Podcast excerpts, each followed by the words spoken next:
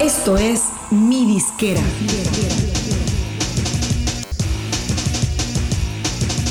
Mi Disquera, donde tu música es tu negocio. Las playlists y la varita mágica en el mundo de la música. Soy Ana Luisa Patiño. Bienvenido a otro programa de Mi Disquera. Así como antes sonar en la radio era la meta máxima de los artistas, bueno, en muchos casos lo sigue siendo, aunque básicamente es por cuestión de imagen. Actualmente entrar en las listas de reproducción o playlist más populares es el objetivo más buscado. No vamos a entrar aquí en los tejes y manejes de la radio, sino que vamos a platicar sobre el giro de 180 grados que las playlists han dado a la industria de la música en menos de una década. El tema de las playlists da mucho de qué hablar, tiene muchas aristas y hoy vamos a hacer una especie de introducción general. En futuros programas vamos a abordarlo desde otros ángulos, del lado de las distribuidoras, del lado de los artistas e incluso de las compañías de promoción, que son la pieza más nueva en este ecosistema. Y prometo también que pronto hablaremos sobre la compleja y hasta indescifrable labor necesaria para entrar a las playlists más escuchadas en los diversos géneros, cómo se ha convertido en la obsesión y la piedra angular en la carrera de tantos artistas y cómo se ha creado también una economía subterránea de agencias, promotores y hasta influencers que se ganan la vida de esto desde hace pocos años. Bueno, entremos en materia. Así como hoy prácticamente nadie recurre a programas de tele o canales de música para buscar sus videos favoritos, tampoco nadie prende el radio esperando que salga la canción que queremos oír. Eso quedó muy atrás y solamente en el recuerdo de los que crecimos en los años 2000 para atrás. Yendo al tema que nos atañe hoy, quienes tienen la mano maestra para recomendarnos la música ideal a escuchar en cada momento ya no son los locutores o programadores de radio, sino los curadores de playlist. Claro, según la cantidad de escuchas o seguidores que tiene cada playlist será la importancia del personaje en cuestión. Y así como antes un programador en una estación AM de un pueblo no tenía la misma importancia que un programador de una estación FM líder en una ciudad grande, así los peces gordos en el mundo del playlisting son los curadores de las plataformas de música. Y de ahí para abajo viene un nivel de influencia que va bajando hasta los pequeños curadores independientes, que incluso podemos ser usuarios comunes y corrientes que nos hacemos playlists para uso personal pasando también por los playlists de algunos medios, ciertos personajes públicos y por supuesto hasta de las celebridades de redes sociales que ya hacen su agosto curando contenido musical. En años recientes ha sido tal la influencia que han ganado las playlists que tienen el poder de inflar a un artista desde el suelo hasta el cielo en cuestión de pocos meses. A diferencia de la radio, que aunque tenía un poder inmenso, tenía la limitante geográfica, en el caso de las playlists no hay fronteras geográficas. Y no vayamos más lejos. Tenemos el ejemplo del reggaetón. Cuando este género empezó a explotar hace unos 15 años, Miami era el epicentro. Y aunque ya en esta ciudad y Puerto Rico, prácticamente toda la costa este de Estados Unidos estaban invadidos por la gasolina de Daddy Yankee y todas las que venían después, no dejaba de ser un fenómeno local. En esa época, en Latinoamérica y en España, orgullosos de su tradición musical y de los géneros locales, los locutores y la gente de la música juraban que el reggaetón no iba a tener cabida en sus países. Y así fue por unos pocos años. Pero cuando las plataformas de streaming, especialmente Spotify, salieron en los países hispanohablantes, que fue más o menos hacia el 2013, fue donde la gente comenzó a tener acceso libre a la música que se hacía en otros países. Y aunque desde dos o tres años antes ya se conocía la música digital cuando salió la tienda de música de iTunes, no dejaba de ser un escaparate para ver la música que había disponible, pero como se pagaba por canción y por álbum, el fenómeno de la viralidad y del descubrimiento de la música nueva no se consolidaría sino hasta que explotara el fenómeno de las playlists. Y ahora sí, viene la época del boom de las playlists. El panorama de la música digital a principios de la década pasada estaba dominado por el formato de descarga o downloads, y fue hasta que llegó Spotify que supo explotar las playlists como la mejor herramienta de difusión de su servicio. Hubo y ha habido otros jugadores en la cancha de las plataformas de música, tales como Deezer, Claro Música y otros servicios que ya no existen hoy en día, como RDO o Xbox Music. Con el paso de los años y la caída del formato de descarga, el streaming muy rápido se posicionó como la forma favorita de consumir música. Aunque Spotify no fue el primero, sí fue el que supo tomar el mercado. Apple Music tardó mucho en llegar y ha pagado caro el precio de la demora, especialmente fuera de Estados Unidos, que es un mercado clave. Y también en fechas más recientes llegarían otros como Tidal o el servicio de música de Amazon e incluso YouTube Music. Por primera vez, la gente en los países latinos tenía acceso a la música de todos lados sin pasar por el filtro de los programadores de radio y de los canales de música. Y además, con la explosión de YouTube y de las redes sociales, la música se hizo viral. La gente empezó a tomar el control de lo que quería escuchar y además empezó a descubrir un montón de música. Con la gran ventaja de pagar una tarifa plana mensual o incluso de no pagar si prefieren un plan gratis con ciertas limitantes, todo el mundo tuvo acceso a recomendaciones de amigos, a la música que el algoritmo de las plataformas les recomendaba y lo más importante, a las playlists que ofrecen el mejor contenido de música curada para todo momento, estado de ánimo y gusto musical. Y viene el nacimiento del artista express y el renacimiento del catálogo.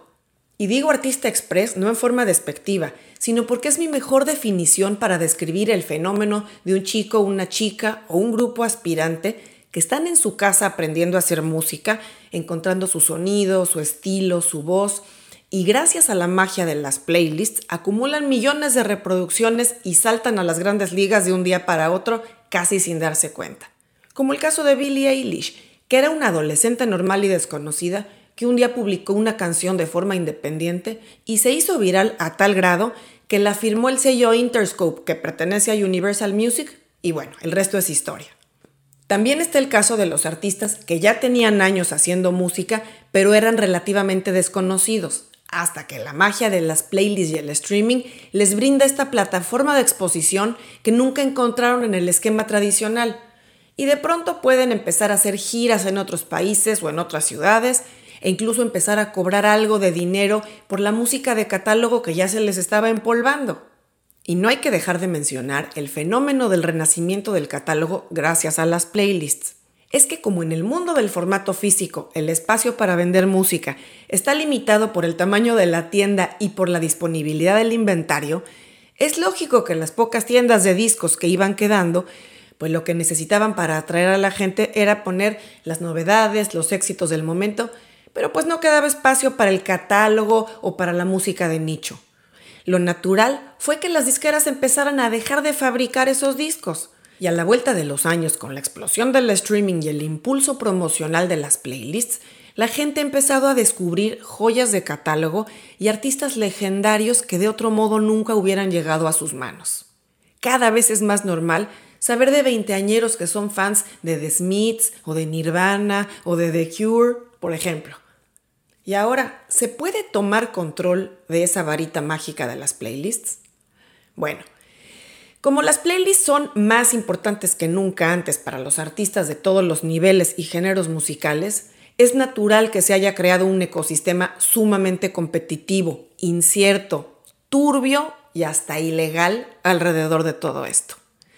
Spotify es la voz cantante en lo que a influencia se refiere en esto del playlisting y aunque han ampliado considerablemente la cantidad de playlists propios o playlists editoriales, como le llaman a las playlists curadas por sus empleados, y además desde hace dos o tres años abrieron a los artistas la posibilidad de presentar sus nuevos lanzamientos a través de la plataforma para artistas Spotify for Artists, la realidad es que con más de 40.000 canciones nuevas que se publican cada día, no hay equipo humano ni cantidad de playlists suficientes para dar batalla siquiera un porcentaje de esta música nueva. Esto ha ocasionado que la gente se busque la vida por métodos propios. Si Spotify no me agrega a una de sus playlists, yo busco a alguien, un curador independiente o un influencer que esté dispuesto a meter mi canción en su playlist o tomo incluso uno de esos servicios online que prometen sumar mi música a cierto número de playlists y vemos qué pasa. Lo cual, como podrás deducir, ya cae en la ilegalidad. Los términos de uso de Spotify y de las demás plataformas de música y de YouTube en el caso de los videos nos dicen que es ilegal cualquier tipo de escucha o reproducción que se genere a través de tráfico artificial. Todo aquello que no sea una persona normal de carne y hueso escuchando o viendo un video de forma orgánica y voluntaria, en pocas palabras. La realidad es que una cosa son los términos de uso escritos en un papel o en un website y otra la ley de la selva en la industria de la música. Aunque Spotify y las demás plataformas han ido sofisticando sus métodos de detección de robots o bots y de otras formas más complejas de manipular a los escuchas, los métodos ilegales suelen ir siempre un paso adelante.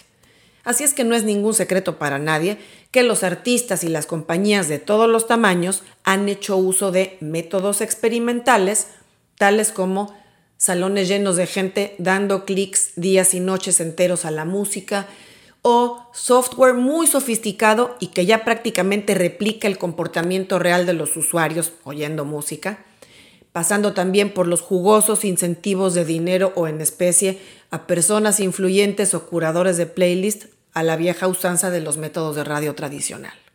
Bajo este panorama, está claro que solamente los artistas con las billeteras más gordas podrían competir en esos términos, pero afortunadamente el terreno de juego se va aplanando y ya se están abriendo cada vez más recursos al alcance de todos los artistas. Ojo, aunque podrás encontrar miles de anuncios o artículos vendiendo secretos y trucos para meterte en playlist, tampoco hay que dejarse deslumbrar por espejitos. Te mentiría si te dijera que existe una forma segura, rápida y fácil de conseguirlo. Es un hecho que las disqueras multinacionales, las distribuidoras más grandes y los artistas de renombre siguen teniendo gran ventaja sobre los artistas en desarrollo o los autoeditados. Es un hecho que cada vez más artistas independientes salen a la luz y destacan a través de una estrategia de marketing digital y promoción. Tal vez no aparecerás a la primera de cambios en la playlist de novedades viernes o de descubrimientos de Spotify, pero la constancia para aplicar todas las prácticas recomendadas y un proceso permanente de prueba y error será lo que va a depurar tu método propio personal que te va a dar resultado. Llegamos al final del programa de hoy. Aunque este tema no ha terminado, porque en próximos programas vamos a platicar con gente que tiene que ver con este tema desde varios ángulos, para irte dando una perspectiva más redonda de esto y además darte las recomendaciones concretas para empezar a aplicar en tu propio proyecto. Si no te has suscrito al podcast y al canal de YouTube, suscríbete para que te enteres cuando publicamos los programas nuevos. Nos vemos y nos escuchamos pronto.